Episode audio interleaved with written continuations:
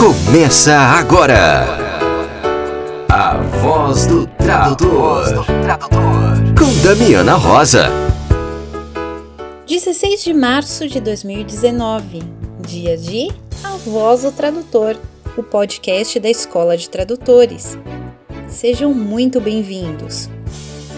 Aqui é a Damiana Rosa trazendo notícias fresquinhas do mundo da tradução. Vamos lá? No ar, Ana Júlia Perrote Garcia. Olá, ouvinte da Voz do Tradutor. Aqui quem fala é a professora Ana Júlia e eu tô passando para fazer um convite muito especial para você. Você já ouviu falar do simpósio Profissão Tradutor? O conhecido Profit, que todos os anos ocorre em São Paulo em novembro? Pois bem, este ano o evento está recheado de palestras, mesas redondas, lançamentos de livros e, claro, as famosas oficinas do ciclo de atualização em tradução que ocorrem no mesmo local. As inscrições para o Profit estão abertas, muita gente já se inscreveu.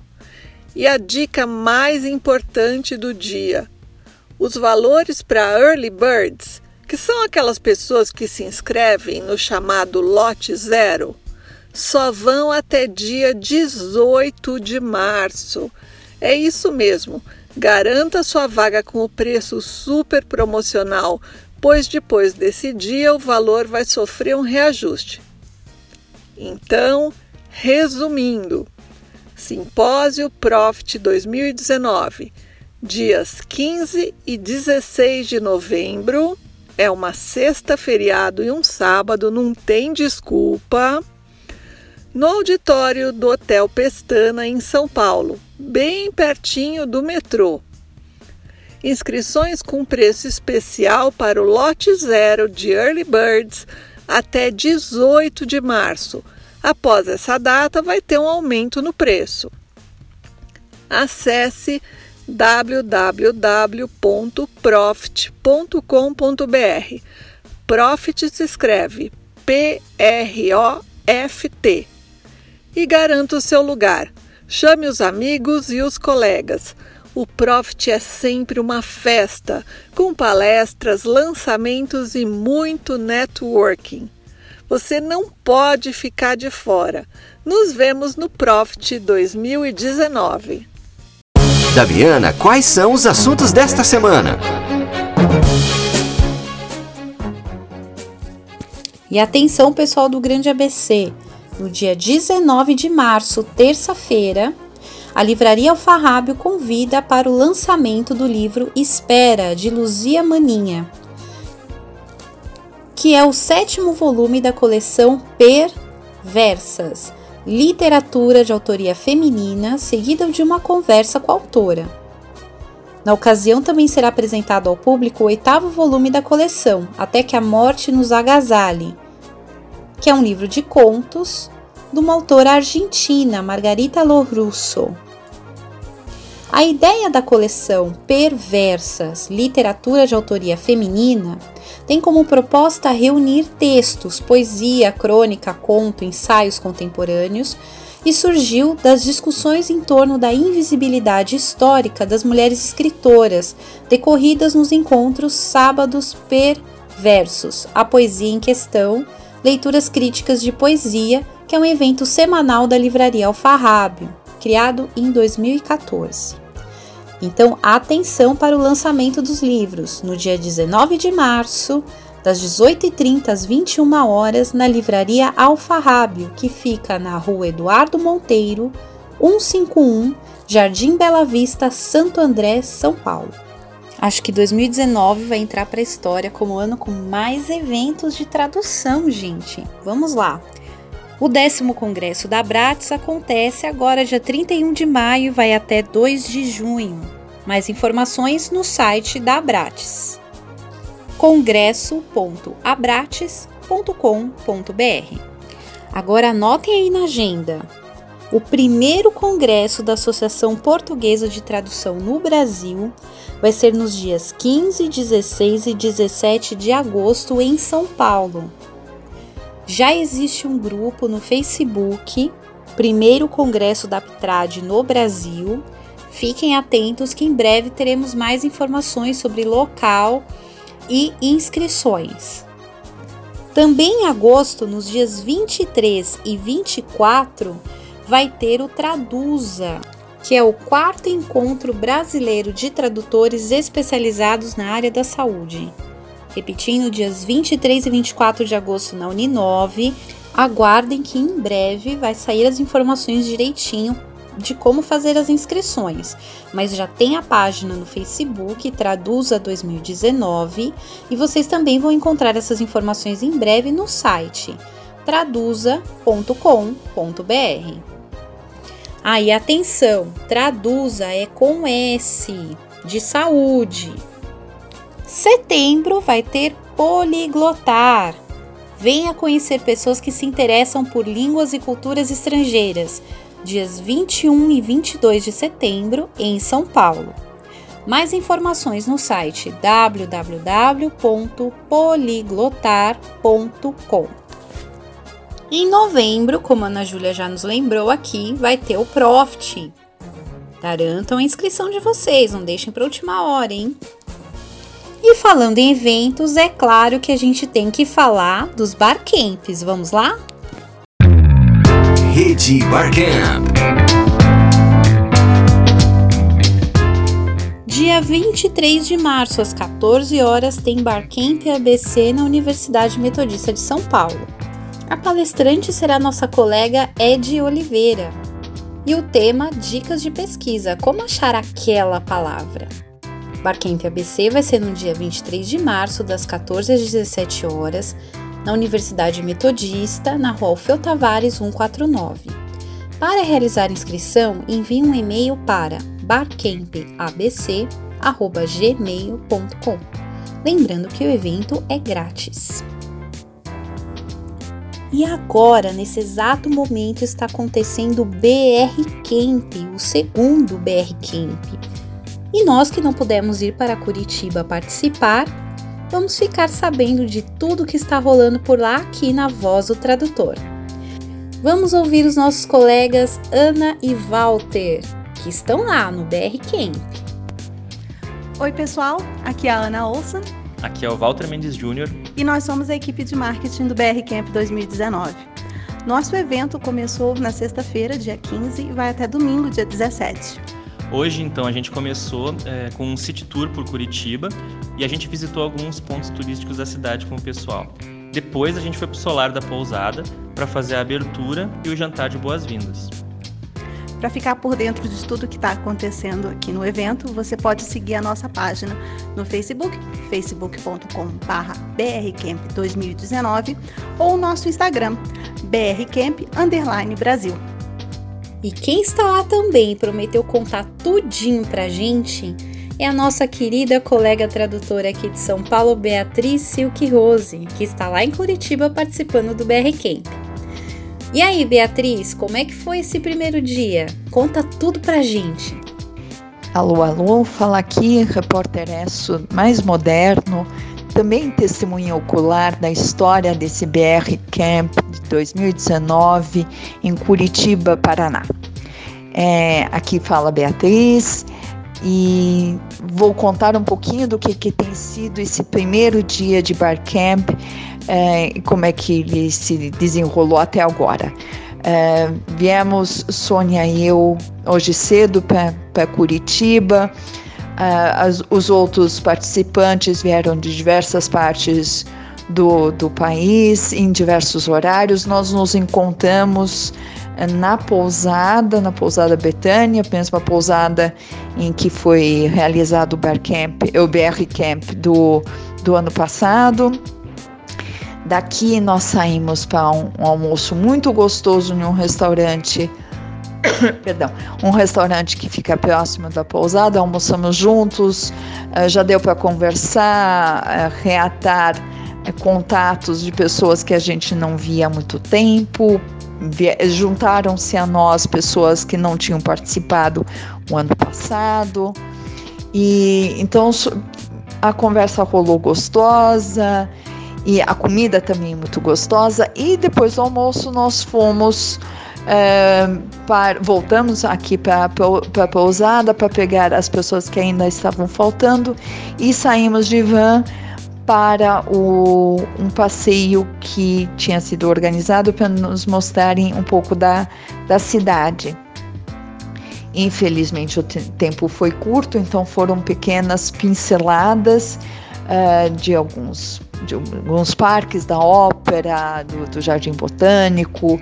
Então, na verdade, foram pinceladas da cidade e sabe menu degustação em que você recebe só uma porçãozinha só para sentir o sabor, mas a ideia é fazer com que você volte e peça o prato completo, com, com vinho, com acompanhamento e tudo mais, e tenha tempo para degustar devidamente.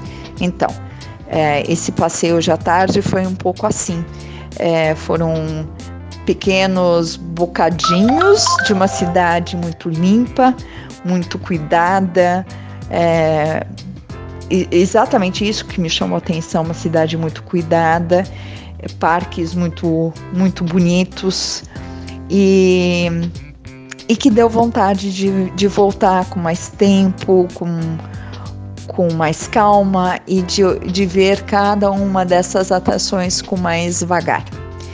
É, assim, eu, eu, já ia me esquecendo que passamos rapidamente também pelo MON, que é o Museu do, do Oscar Niemeyer, é do Olho, e, mas infelizmente, justamente como tínhamos pouco tempo para cada um deles, então foi só uma pincelada, uma apresentação. Olha, pessoal, tá aqui, isso existe, olha que é lindo, venham conhecer com calma. Depois disso, nós voltamos aqui para a pousada. Estamos aqui, na verdade, no nosso intervalinho para descansar um pouquinho. E logo mais teremos o nosso, nosso jantar e, ah, na verdade, a abertura e depois o nosso, nosso jantar juntos.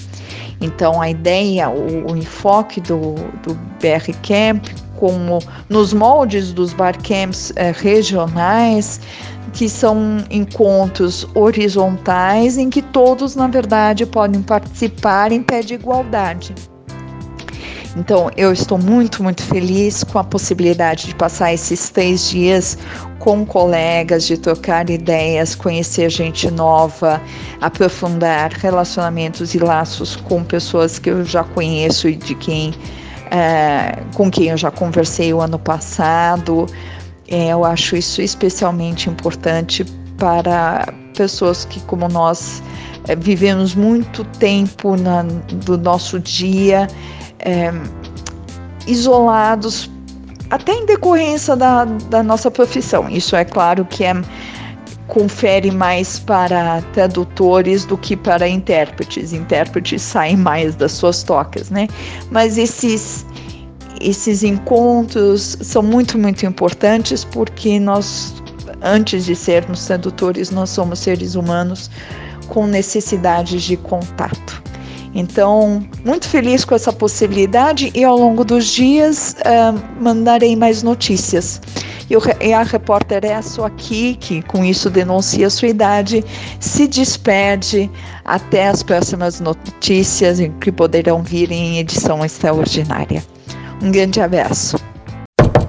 Que tal uma pausa para o café? Na voz do tradutor, entrevista. Hoje o nosso café é com a nossa amiga Maíra de São Paulo. Oi Maíra, tudo bem? Tudo bem, Dami, muito feliz de estar conversando com você. Eu gosto de cafés presenciais, né? Mas a gente também gosta dos cafés à distância. A gente tem que aproveitar as tecnologias, né? Para conseguir tomar café à distância. É, até porque o nosso trabalho, né, às vezes não permite a gente estar junto, mas a gente dá um jeitinho de estar junto de algum jeito, né, Maíra? É, sem dúvida.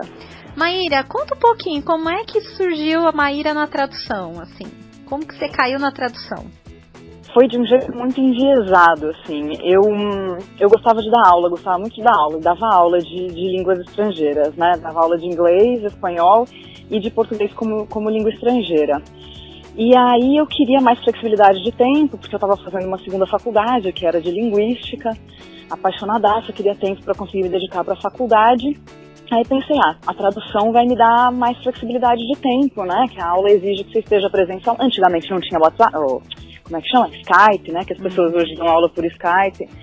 Então me dava mais flexibilidade de tempo. Eu só tinha MSN, né? Nossa senhora. É, e aí... Temos a nossa idade, mas tudo bem, vamos lá. Eu, eu lembro do ICQ, tá? eu também, o pior que eu também, viu? Mas deixa quieto. é, e assim, é, e, e, e, fui tentando, fui tentando, assim, eu fiquei muito, uma coisa que eu reparei, e que para mim ainda surpreende um pouco, é que eu achava que ter uma gama bastante ampla de serviços oferecer uma gama ampla de serviços era uma coisa que me traria mais trabalho. Então eu não tinha nenhuma especialização. É, eu dizia que eu era tradutora e ia conversando com as pessoas, me divulgando como tradutora. E eu via colegas que eram especializadas ou especializados em tradução médica, tradução jurídica, tradução financeira, e todos eles abarrotados de trabalho e eu minguando ali. E aí é, eu acabei, eu, minha primeira faculdade foi audiovisual. E aí eu tinha muitos amigos que trabalhavam né, no, no campo de audiovisual. Então nessas eu fui pegando um ou outro trabalho de legendagem e aí fui fazer cursos e tal, me especializar. E quando eu finalmente já estava né, é, bem formada né, para trabalhar com tradução audiovisual e comecei a a, a, dizer que eu era tradutora audiovisual e procurar trabalhos de tradução audiovisual, aí começou a aparecer trabalho, começou a aparecer bastante. Eu passei um longo período sem, sem ter nenhuma preocupação em, em prospectar cliente, eu tinha trabalho sempre. Então isso foi uma coisa curiosa que eu reparei assim no campo, que era é, não ter uma especialização não me trazia mais trabalho. Ter uma especialização foi o que acabou me estabelecendo como, como tradutora. Enquanto eu não, enquanto eu não virei tradutora audiovisual, eu tive que continuar dando aula e fazer as duas coisas para ter uma renda razoável. Aí depois, com tradução audiovisual, consegui ficar muitos anos só com ela. Foi mais ou menos assim. É uma coisa que a gente percebe, parece que o mercado ele quer pessoas cada vez mais especializadas em alguma coisa específica, né, Maíra? Pois é, eu acho que em última as pessoas também devem ter de maneira consciente ou inconsciente essa percepção de que quando você é especializado numa coisa, você é realmente bom naquilo e aí ela vai na pessoa especializada e não vai na pessoa que, que não, não tem uma especialização, né, que faria, eh, que, enfim, né, saberia é, várias coisas. Evidentemente que não tendo uma especialização em tradução audiovisual eu não conseguiria fazer, né? Uhum. Mas em termos de temas e tal, a gente é, é, consegue ter um pouco de flexibilidade, né? É, em, em, determinados campos né, da tradução. Naquela época eu acabei trabalhando bastante com tradução acadêmica, porque como eu estava na, na, na, academia, né, eu estava cursando a faculdade, tinha contato com muitas pessoas que faziam pesquisa, era a USP, né, a USP é muito voltada para pesquisa, né, tinha contato com muitas pessoas que faziam pesquisa, aí trabalhei muito com tradução acadêmica, que eu sou apaixonada, é, aí acabei me afastando um pouco nesse período da tradução audiovisual, mas, mas sou louca para voltar e tô, tô até é, galgando aí para ver se, se volto. Legal, Maíra. Nossa, uma honra ter você aqui na Voz do Tradutor. Uhum. Honra a, minha. Até porque nesse mês de março, né, que é o mês da mulher, que a gente trouxe esse tema para debate, hum. é, eu ouvi todos os depoimentos que foram enviados, eu senti muita falta do seu depoimento, né? Ai, queria, eu queria muito dar uma contribuição. E, e eu vou contar, né, porque é, a gente se encontrou no ano passado para um, uma festinha da firma, né, vamos dizer assim, uma confraternização de fim de ano de tradutores e revisores. Hum. E aquele, você me contou uma história que nunca me saiu da cabeça. Hum. É, e eu ouvi, ouvi os depoimentos das, das colegas tradutoras e pensei, nossa, é, esse depoimento que a, que a Maíra me fez, esse relato que ela me fez, é uma coisa muito forte, muito importante assim para quem trabalha com audiovisual, né? Uhum, que foi uhum. uma questão que você me trouxe aquele dia de da gente trabalhar com um vídeo que vai é, em choque ao que a gente acredita, a nossa ética, enfim. E eu queria ah. muito, Maíra, que você compartilhasse com os nossos ouvintes essa sua experiência.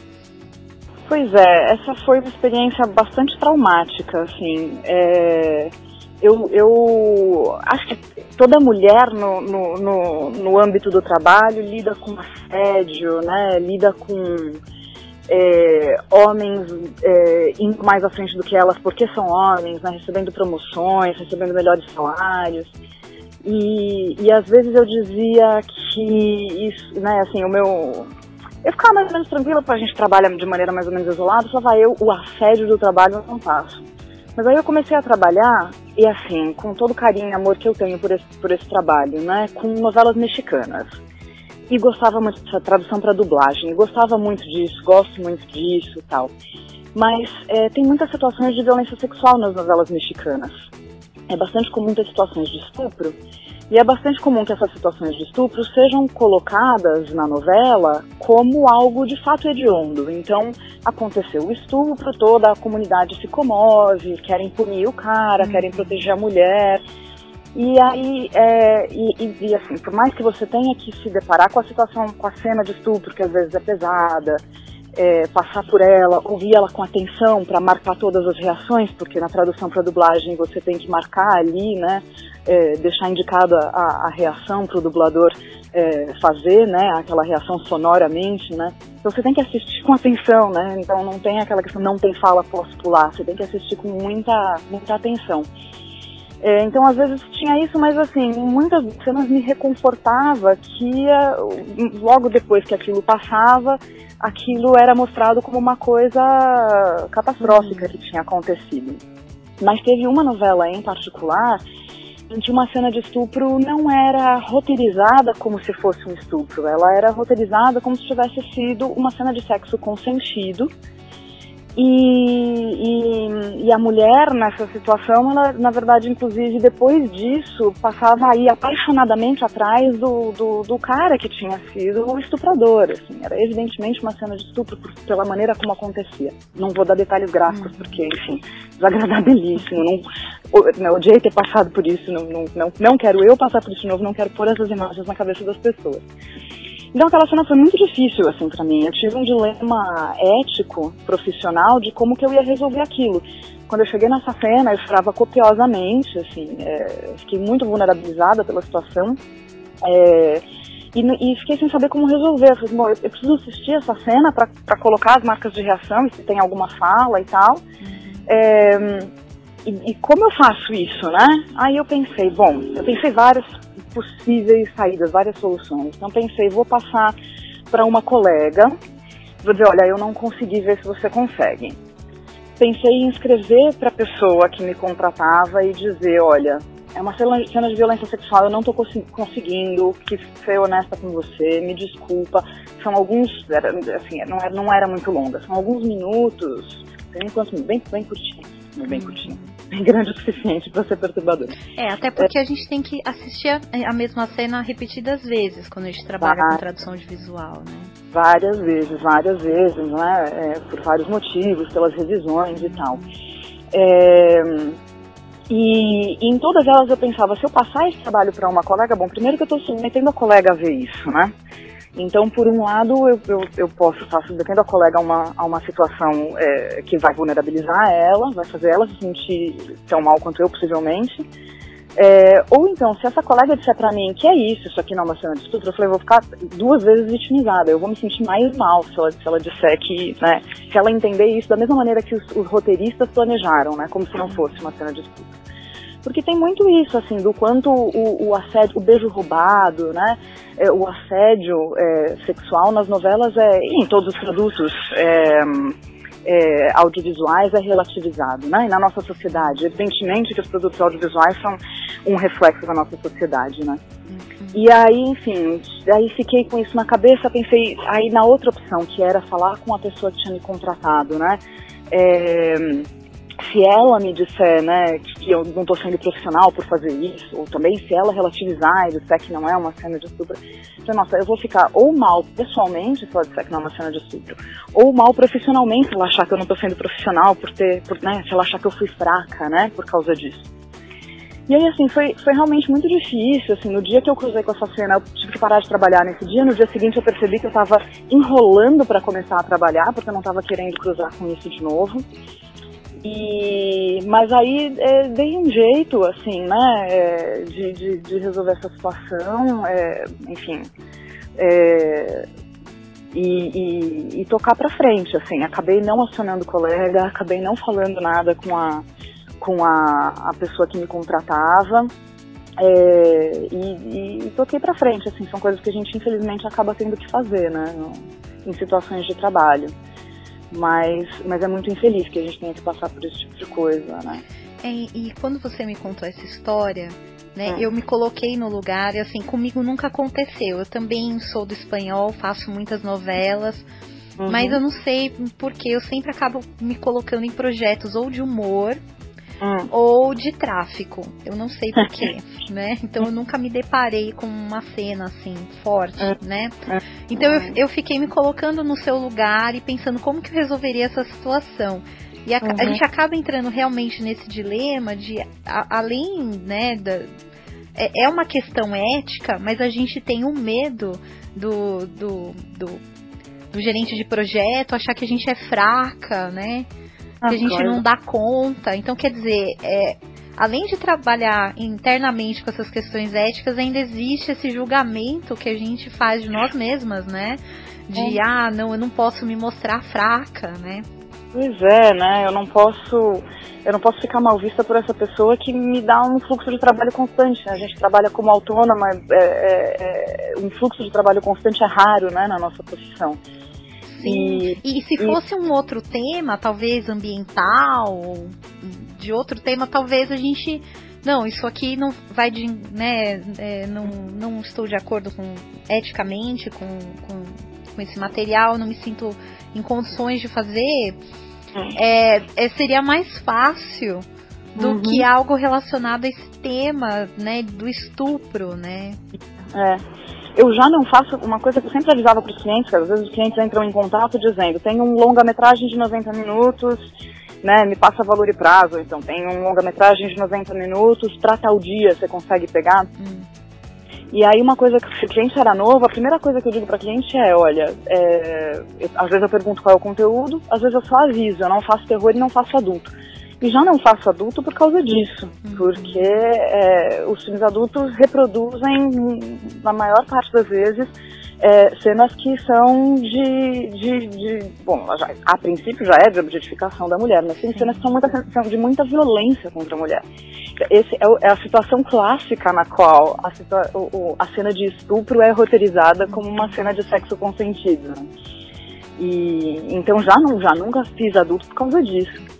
É, e, mas, enfim, né, a gente acaba cruzando com isso e tendo esses pensamentos de, que achar, achar, que as pessoas vão achar que a gente é fraca, quando na verdade a gente está sendo forte o tempo inteiro na vida, de ter que lidar com será que eu vou sofrer uma violência sexual agora quando eu sair na rua, agora quando eu voltar para casa? Será que eu vou e passar por, por situações de violência sexual, de assédio e, e, e, e se levantar e tocar para frente, assim, né?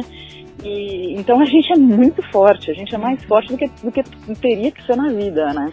Até porque eu acho que todo, assim, talvez para quem trabalhe, quem tá ouvindo aí essa, essa, essa conversa aqui e, é. e, não trabalhe com audiovisual, a imagem do audiovisual ela é muito forte, né? É, é. Eu já, já me deparei assim em chorar copiosamente é, trabalhando com vídeos na área médica assim, hum. de cirurgias graves ou, ou situações muito fortes. Uhum. Né? E, e, você lembra de alguém que passou por aquela situação, por aquele tratamento. Enfim, né? A gente acaba se identificando muito com a imagem, é diferente do texto. O texto a gente imagina, há uma identificação, mas a imagem ela é muito forte, né, Maíra? E a situação que você tá ali, né? Você tá com fone de ouvido, o som tá entrando diretamente no seu ouvido, você tá com o olho grudado na tela. Não é como assistir televisão, que a gente assiste com uma certa distância, é o seu computador de trabalho, ele tá ali bem na sua frente. Você, você tá num mundinho fechado ali entre você, o fone e a tela é, não, não tem muita escapatória, parece aquela cena da laranja mecânica, sabe? Que com os ganchinhos abrindo seus olhos, assim, e você amarrado na cadeira tendo que assistir. É, é, é, exagerei, parece que o trabalho é tortura, mas em última instância é isso. Se você pegar um projeto e você vai ser uma pessoa ética, vai fazer aquele projeto, é mais ou menos isso. Não tem como você fechar os olhos, né? É, é, você tá ali, você vai ter que escrever cada palavra que é dita, na dublagem você vai ter que colocar cada reação né, que a pessoa tem, o choro, o riso, respiração. É, e, a gente vive aquilo, né? É, você fica dentro daqui e vê, e vê, digamos, umas cinco vezes, eu acho que é uma média de umas cinco vezes que eu acabo vendo quando a legendagem, quando a dublagem, acho que um pouco menos. Então é muito, muito dentro daquilo que você fica. Assim, acho que as pessoas que não fazem não sabem o quanto você fica dentro do, do, do, do produto, dentro do, do vídeo, né, da novela, do filme, do que quer que seja que você está fazendo. É muito brutal, assim, é muito real. Bom, ó, o cafezinho já já tá dando a hora. Eu sei que você tem seus compromissos aí, né? É, até porque março, eu sei que você tem muitas atividades. Não sei se você gostaria de compartilhar. Ah, é... Um pouco do, do lado militante da tradutora. Pois é, é eu, eu, traduzo para pagar o cafezinho para ficar acordada para militar. não tô brincando, isso é bem, bem, bem piada mesmo. Mas, é, não, eu, eu desenvolvo muitas atividades em movimento social e, e particularmente movimento de mulheres em geral e mais especificamente também é, no movimento de lésbicas, bissexuais, travestis e transexuais. É, então, esse mês de março tem muita, muita demanda, tem, muita, tem que preparar o ato de 8 de março, depois, desde o ano passado que estamos sem Marielle Franco, né, tem o, o dia da Marielle, que é o 14, que é uma semana depois do 8 de março. Sim, que e foi essa semana, né? Exato, foi ontem mesmo. Ontem do dia que estamos conversando, não do dia que vamos ao ar. Sim. Do dia que vamos ao ar é anteontem. É, mas é, vários lugares, né, em instituições, enfim, faculdades, que, ou organizações, movimentos que se preocupam é, dobram sobre essa causa chamam para muitas atividades. Então tem muita mesa de debate, tá? Então é um mês que ou muita gente convida para fazer texto, né, jornais, revistas. Então é um mês realmente muito sobrecarregado. É o meu é o meu dezembrinho. As pessoas geralmente têm mais trabalho em dezembro porque, né, vai dar aquela paradinha, então acumula muito, ou é fim de ano, né, acumula mais trabalho. Para mim é março que é o mês mais sobrecarregado. E por isso que a gente agradece muito por você ter topado esse cafezinho virtual aqui. E fico muitíssimo grata de ter sido, de ter sido convidada e de estar nesse espaço. É, queria muito mesmo poder contribuir para um, esse projeto que é tão legal, seu, Dani. Admiro demais, demais. Não, mas contribuir é fácil. Então, só lembrando, é só mandar um áudio, hum. né, pra gente que os áudios integram o programa é uma, uhum. um projeto democrático, interativo, participativo. E nós contamos também aí com as suas contribuições ao longo do ano, porque segundo semestre vai pegar fogo, bicho, aqui em São Paulo, hein? Ufa. Vai ter um monte de eventos, vai ter evento quase todos os meses. Tem, tem mês que vai ter dois eventos. Né? Uhum. Então, é, vamos precisar de ajuda aí das tradutoras de São Paulo para cobrir to, tudo isso que nós todas essas programações, né, que estão aí para chegar. Maravilha. Tamo obrigada. Juntos. Sair juntas. Muito obrigada. Te agradeço, lindona. Um beijo grande. Um beijo. Tchau, tchau. Daviana, quais são os assuntos desta semana? Não é que nós estamos ainda recebendo depoimentos maravilhosos de mulheres maravilhosas? Quem nos mandou um relato essa semana a nossa colega tradutora e também arquiteta, Anita de Marco. Vamos ouvir. Olá pessoal, aqui é a Anitta de Marco, eu sou uma tradutora arquiteta ou uma arquiteta tradutora, como quiserem, e revisora. Eu estou muito feliz por participar desse programa, sobretudo no mês das mulheres, e gostaria de parabenizar todas vocês, a Damiana em especial, por esse canal fantástico que dá voz aos tradutores e às tradutoras. Eu adorei ouvir as mensagens das outras colegas tradutoras, outros áudios e espero continuar sempre sintonizada. Como eu entrei na profissão, eu acho que de uma forma natural. Eu sempre tive uma quedinha por línguas. Eu dou aula de inglês desde a época da faculdade. A minha primeira faculdade foi arquitetura e urbanismo na USP. E eu precisava de fazer um dinheirinho, já que a faculdade era período integral e não conseguia trabalhar na área. Já formada, depois que voltei de uma pós na Itália, além do trabalho normal na prefeitura de São Paulo como arquiteta, eu comecei a trabalhar em uma revista de arquitetura e lá eu fazia não só artigos críticos, entrevistas, eu tinha uma coluna especial chamada Revistas e Revistas, na qual eu trazia notícias de revistas do mundo todo, revistas de arquitetura. E eu também fazia muitas traduções e revisões. Espanhol, eh, italiano e inglês. Com o tempo, eu fui sentindo falta de uma formação específica na área. Eu conheci o grupo Literati e comecei a frequentar todos os cursos, oficinas, simpósios que surgiam. Eu fiz especialização com Daniel Brilhante de Brito, com o Daniel ainda vivo. E sempre nos congressos e na Literati eu conhecia grandes profissionais que me inspiraram muito, como a Lia Weiler, a Isamara Lando, a Ivone Benedetti e a própria Denise Botman.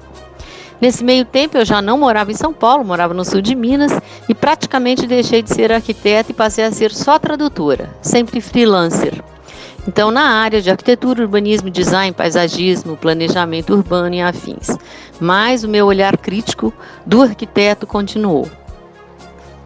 Eu me considero privilegiada hoje porque meus clientes são meus amigos, arquitetos, designers, todos profissionais e professores da água, da área e as editoras. Eu faço tradução e versão de muitos artigos, papers para congressos, alguns livros, já traduzi uns 20 pelo menos, para editoras como a Perspectiva, a BEI, Editorial, ProLivros, Altamira, etc. E aí também surgiu a revisão, sempre na área de arquitetura e urbanismo, com muitos trabalhos acadêmicos, dissertações e teses. Ah, é bom que se diga que no caso de versões, eu sempre trabalho com nativos, sobretudo em livros, tá? Eu tenho um blog chamado Anitta Plural, onde eu exerço também meu lado de escritora e, como o nome diz, é um espaço plural, no qual eu falo um pouco de tudo, desde o meu lado mais espiritualizado, já que eu sou professora de yoga há mais de 30 anos, muito sobre arquitetura e urbanismo, um pouco sobre cultura em geral, literatura, tradição, etc. Então é isso, pessoal. Grande abraço aos tradutores, em especial às tradutoras que fazem tudo que os homens fazem, só que de salto alto. Eu não sei se vou conseguir, mas eu espero ainda viver num mundo em que o gênero não faça diferente e que a gente não tenha que brigar para ser lembrada, respeitada e valorizada. Como diz o título do programa especial de vocês, que nada nos limite nem nos defina. Muito obrigada então e a gente se vê por aí ou no blog Anita Plural. Grande abraço. O avesso da tradução com Danilo Nogueira.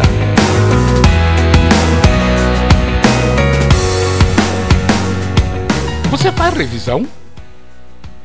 Essa coisa de revisão é complicada, viu?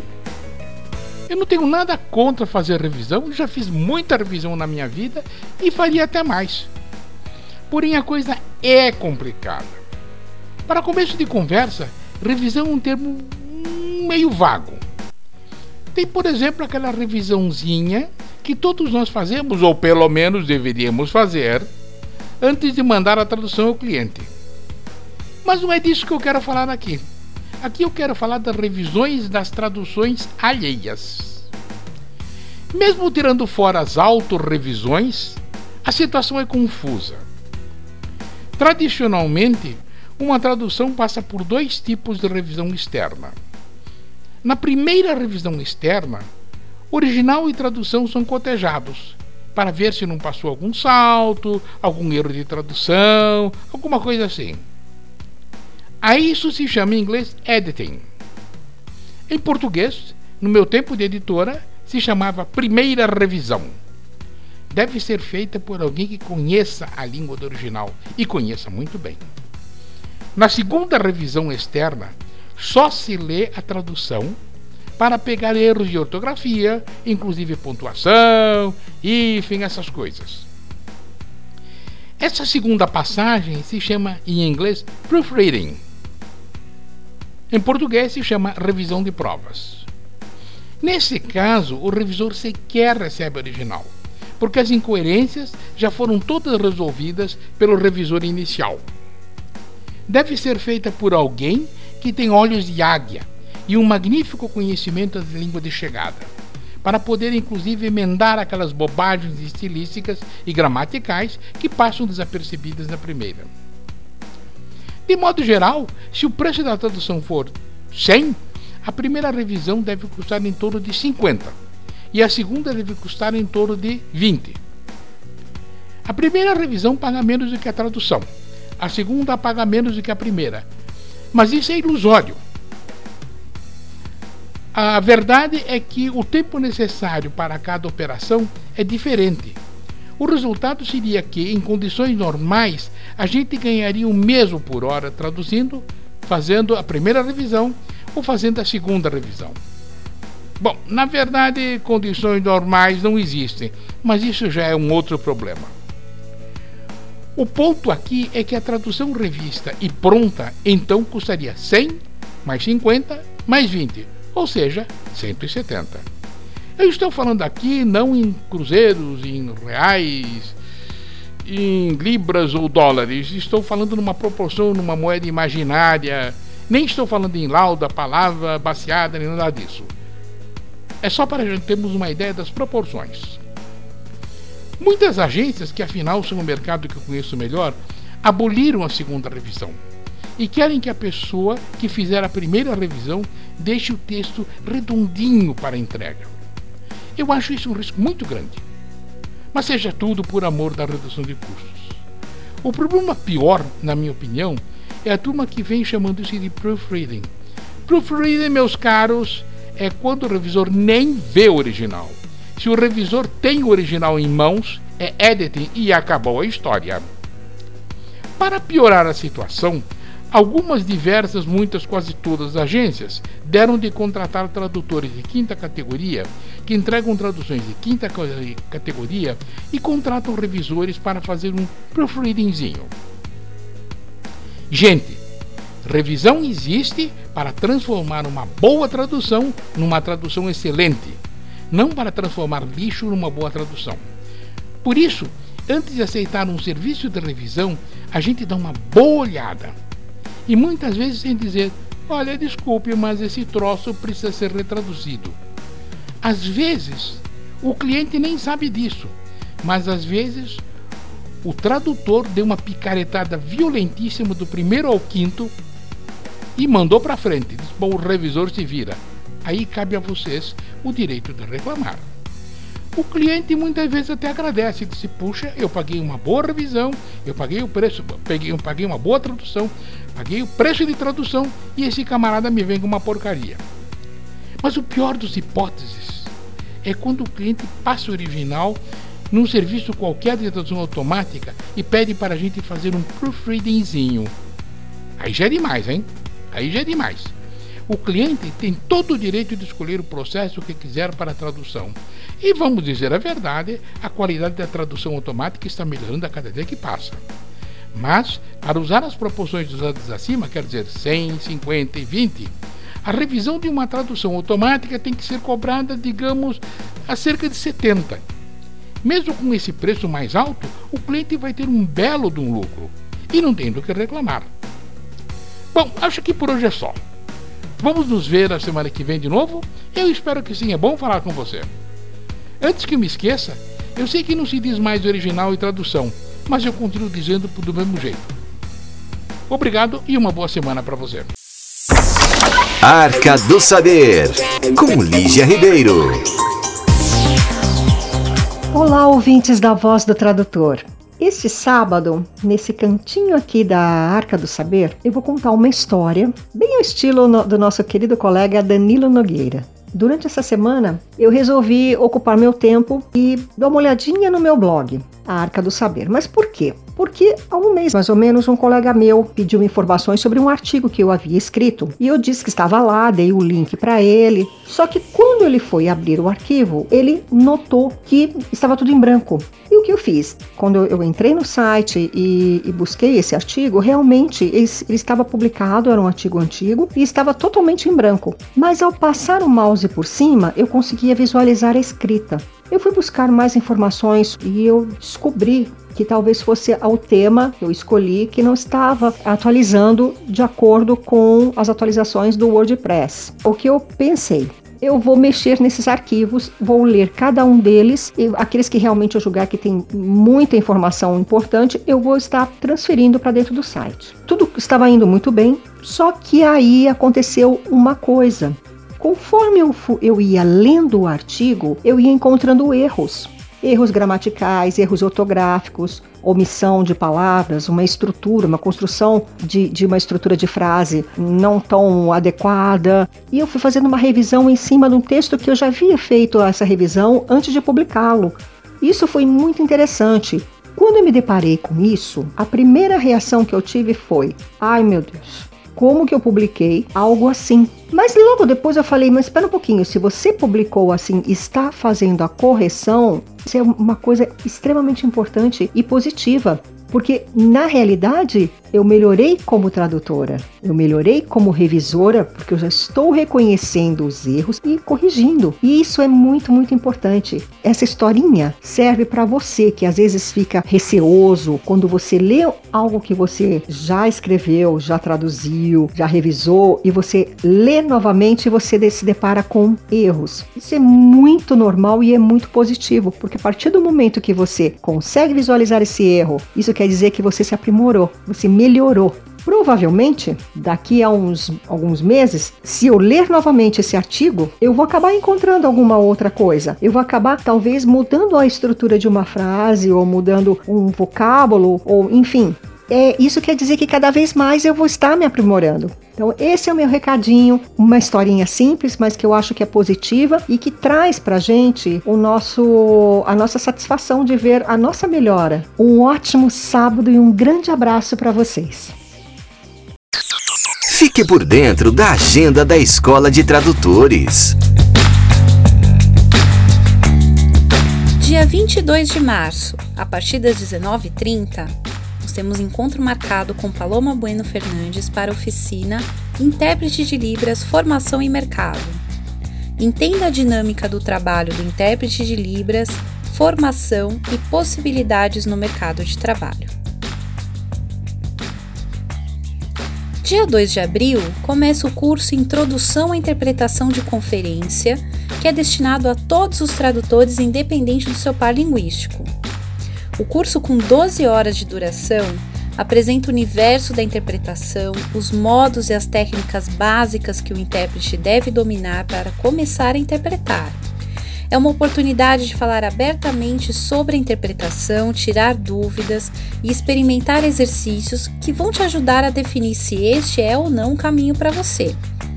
O curso é ministrado pela nossa querida colega intérprete Marcele Castro em parceria com a Interpret 2B. Para mais informações e inscrições, acesse www.escoladetradutores.com.br. Você tem uma notícia interessante para compartilhar com seus colegas tradutores e intérpretes? Envie um áudio para o nosso WhatsApp 11 99472 9914, repetindo 11 99472 9914. E nos encontramos no próximo sábado. Afinal, aqui é o espaço onde o tradutor e o intérprete têm voz e têm vez. Até mais! Você acabou de ouvir a voz do tradutor. Na semana que vem tem mais.